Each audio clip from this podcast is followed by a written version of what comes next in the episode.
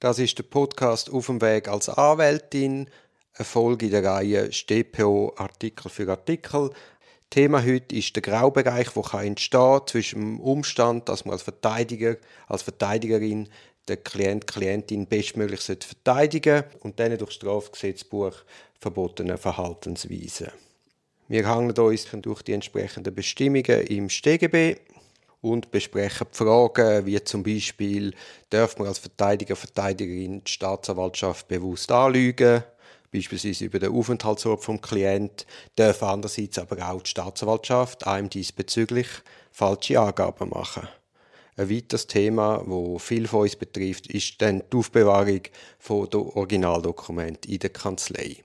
Am besten, wir springen gerade direkt in den Podcast. Du, Gregi, wir haben ja jetzt Verteidigung abgehandelt in der StPO. Ja, ein paar Mal sind wir zu reden gekommen auf, auf Grenze und Wahrung von diesen Parteiinteressen durch Verteidigung. Und zum Beispiel über Geldwäscherei haben wir ja mal kurz angesprochen. Wenn wir heute im Rahmen von diesem Podcast kurz die möglichen Delikte durchgehen. Ja, ich denke, das bietet sich an, dass wir da kurz einen Zwischenhalt machen und schauen, in welchem Rahmen sich eine Verteidigung das aufhalten, in welchem Rahmen also das Verteidigung agieren Ich meine, das ist ein Thema, wo dich, mich und unsere Kolleginnen und Kollegen eigentlich fast stark täglich damit konfrontiert sind. Ich meine, es ist einfach materielles Strafrecht, aber es hängt ja eng mit dem prozessualen Recht zusammen. Extrem eng sogar, ja. Gut, äh, vielleicht einmal kommen wir gerade zu den Rechtspflegedelikt, also beispielsweise Beeinflussung von Verfahrensbeteiligten wie Mitbeschuldigten oder Zeugen. Also zum ja. Beispiel Anstiftung zum falschen Zeugnis nach Artikel 307 StGB. Ja, also ich denke, man muss schon ein bisschen unterscheiden. Natürlich, wenn man jetzt im Vorfeld wird bestimmte potenzielle Zeuginnen und Zeugen kontaktieren, was man ja grundsätzlich darf, natürlich einfach unter sehr strengen Regeln, ist es heikel, wenn man einer Zeugin und Zeugen sagt, hey, sag doch das, das und das, obwohl man weiß, das stimmt nicht dann, Ach, hat, man das, nicht, ja. dann hat man das ja. Problem. Aber wenn man natürlich im Rahmen von einer Zeugeneinvernahme merkt, der Zeuge oder die Zeugin erzählt kompletten Quatsch, der Quatsch aber zum Vorteil von der Klientin oder dem Klient ist, dürfen mit Ergänzungsfragen sicher weiter darauf hinwirken, dass die günstige Sachdarstellung sich weiter verfestigt. Wenn man vorher initial keinen Einfluss genommen hat auf eine falsche Aussage. Oder wie siehst du das? Ja, das glaube ich auch. Zumal man ja selber ist ja nicht dabei gewesen meistens. Also man hat ja keine Ahnung, ist das wirklich die Sachverhaltsversion, die einem der Klient erzählt hat. Das ist ja auch nicht per se richtig oder falsch. Da sind wir auch immer nur in Wahrscheinlichkeiten verhaftet. Entweder erinnert er sich falsch, hat das Wunschdenken oder er lügt uns an. Genau. Also da haben wir eigentlich Einigkeit, oder? Anstiftung falsches Zeugnis geht nicht. Also ich würde mal sagen, man darf auf einen Zeugen einwirken, wenn man, wenn man davon ausgeht, die Aussage wäre entlastend für den Klient, dann darf man auf den Zeugen einwirken im Sinn, bitte mach Aussagen. Genau. Ohne inhaltlich in Welle auf irgendetwas festzulegen. Genau. Das ist ja vor allem eigentlich bei der ganzen Protokollierung, die man muss machen, wenn man Zeugen außerhalb vom Prozess kontaktiert, ist ja genau das ein wesentlicher. Darum hat man ja eine Zeugin oder einen Zeugen selber dabei bei so einem Gespräch, um sich da zu schützen, dass nicht im Nachhinein der Vorwurf ist, hat ihm etwas eingeflüstert. Ja, und also ich, ich poche vehement auf das, weil ich, ich habe mal den Umstand gehabt, dass dann eine, eine mitbeschuldigte Person behauptet hat, ich hätte sie genötigt. Mhm. Ich versuche das in erster Kontaktaufnahme auch, auch schriftlich zu machen mit einem E-Mail oder einem Schreiben, wo man es relativ nüchtern sagt, mit Interesse an einer Kontaktaufnahme in diesem Zusammenhang. Man möchte darauf hinweisen, man sei in keiner Art und Weise verpflichtet, mit mir Kontakt aufzunehmen falls eine Kontaktaufnahme unterbleibt, würde ich, nicht, würde ich nicht mehr weiter versuchen, sie zu kontaktieren. Ja, das ist auch das Bundesgericht, das genau, Vorgehen ja, so skizziert. Das Playbook ja, ja, ich, muss man einhalten. Ja, ja. Also die, die Rechtsprechung sollte man unbedingt kennen, wenn man als Strafverteidigerin oder Strafverteidiger anfängt. Genau. Dann eben sind wir eigentlich auch schon im Thema Nötigung, Drohung. Ist klar, dass das auf keinen Fall geht. Ja, also einfach also, so Drohung natürlich sicher nicht. Nötigung ist natürlich auch wieder ein grosser Graubereich, der sich auftut. Also, wo ist es nötigend, wo ist es nicht nötigend? Ich meine, es drohen mit der Strafanzeige kann im richtigen Sachzusammenhang, muss es eine zwingende Nötigung sein. Jetzt mit Einflussnahme auf, auf das Beweisergebnis, wie siehst du die Nötigung, was siehst du für einen Anwendungsbereich? Also, wenn du aussagst, dann. Ja, genau. Oder wenn du aussagst, dann. Oder wenn das und das sagst, dann musst du aufpassen. Also einfach sie wirken aufs Verhalten, in welche Richtung auch immer. Genau, es gibt ja, ich denke jetzt nur daran, es gibt ja oft den Fall, dass ein Teil von der Verteidigungsstrategie auch eine Gegenanzeige ist. Aber die machst du natürlich in der Regel, die machst du natürlich ohne das Vorgespräch. Wenn du eine Strafanzeige hast, dann machst du einfach selber Gegenanzeige. Punkt. Ja, es darf auch nicht einfach eine unsachliche Anknüpfung sein. Und es hängt ja dann auch noch davon ab, ist der Strafantrag, den du selber stellst, oder die Strafanzeige, ist das einfach ein Verteidigungsmittel, wo irgendwie der Haar herbeizogen ist?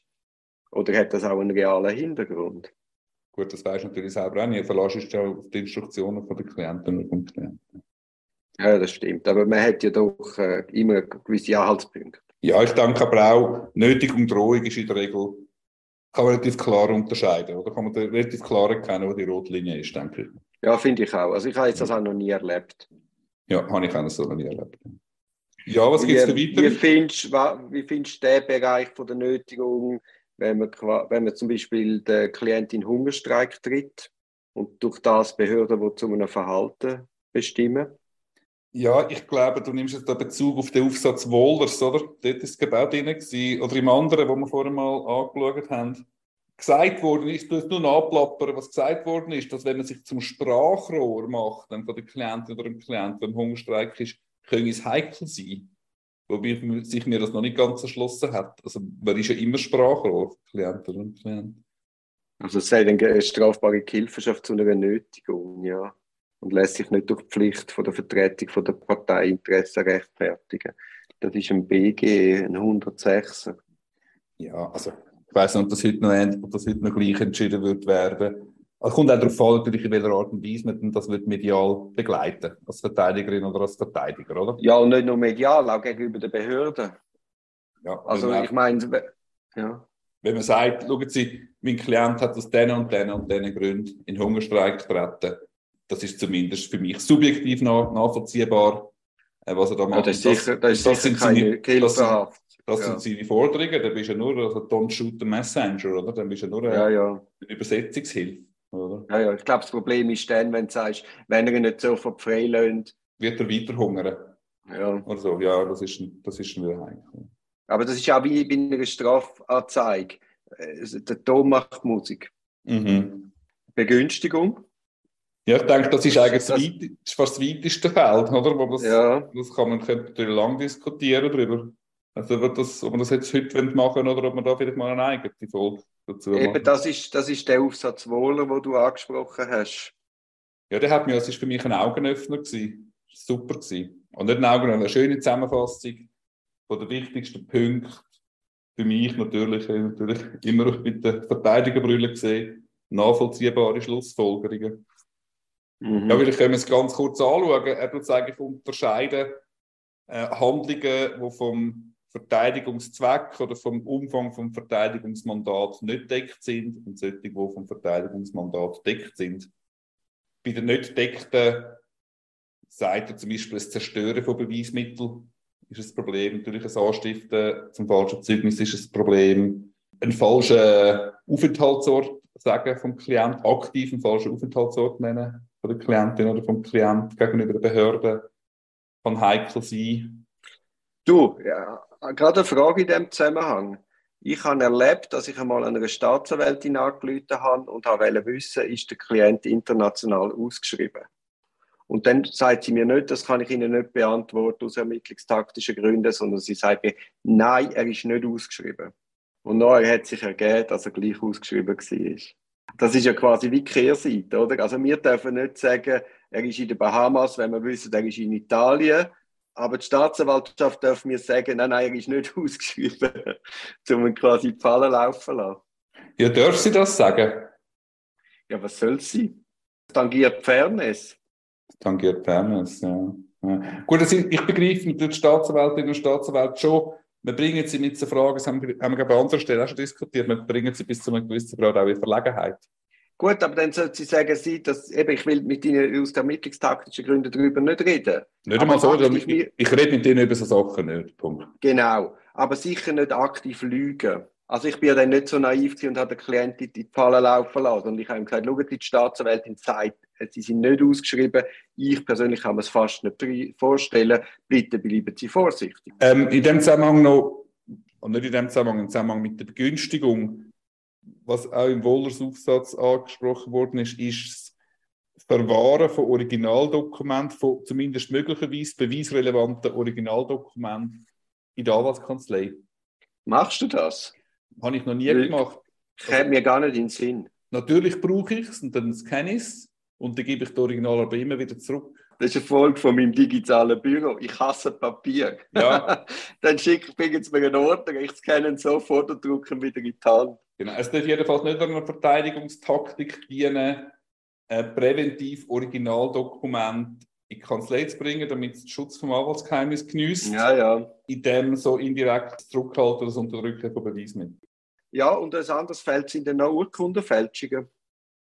Genau, ja. Urkundenfälschungen, beziehungsweise das Einbringen von gefälschten Urkunden im Prozess oder von möglicherweise gefälschten Urkunden im Prozess. Das hätte ja kann das ein Urkundendelikt sein und ein Begünstigungstatbestand was tangieren? Ja, ich habe ich ha den Fall einmal gehabt, dass ein Klient ganz spät äh, in, in der Strafuntersuchung auf einmal gekommen ist mit einem perfekten Beweismittel, das soll seine Unschuld beweisen soll, einen Vertrag. Und ich hatte dann da schwere Zweifel gehabt, habe massiv davon abgeraten, das einzureichen. Und dann hat er einen anderen Anwalt mandatiert, der das eingereicht hat. Da hat der Wohlers ganz spannende Sachen dazu zu sagen. Ich erzähle dir dann davon. Nein, das will ich jetzt gerade wissen. also, so wie ich den Wohlers verstanden habe, ist es ja ein Dilemma. Also, man kann unterscheiden, also wenn ein Anwalt null Zweifel hat an der Echtheit von der Urkunde, es ist aber falsch, kein Problem für den Anwalt. Logisch, kein Wenn er Zweifel hat, aber keine Gewissheit, dass die Urkunde gefälscht oder verfälscht ist, ist die eine Variante. Das auch einreichen. Ist die eine, das ist die eine Variante. Und die andere Variante ist, er hat absolute Gewissheit, dass es gefälscht ist. Wenn es wird lange, wenn es wird lange, dass es sich strafbar macht, bei Zweifel an der Echtheit von der Urkunde, dann wäre ja eigentlich Verteidigung gar nicht mehr möglich. Da kann man entlastende Beweismittel nicht mehr einbringen. Dann ist man komplett beschränkt ähm, in seinen Möglichkeiten. Wenn es soll eine strafbare Handlung sein, Urkunden einzureichen, wo man Gewissheit hat, sie sind gefälscht, dann würde einem ja nichts anderes übrig bleiben, dass der Klient oder die Klientin selber die Urkunden einreicht. Straflose Selbstbegünstigung. Und du selber darfst nicht. Schönes Zeichen an die Staatsanwaltschaft.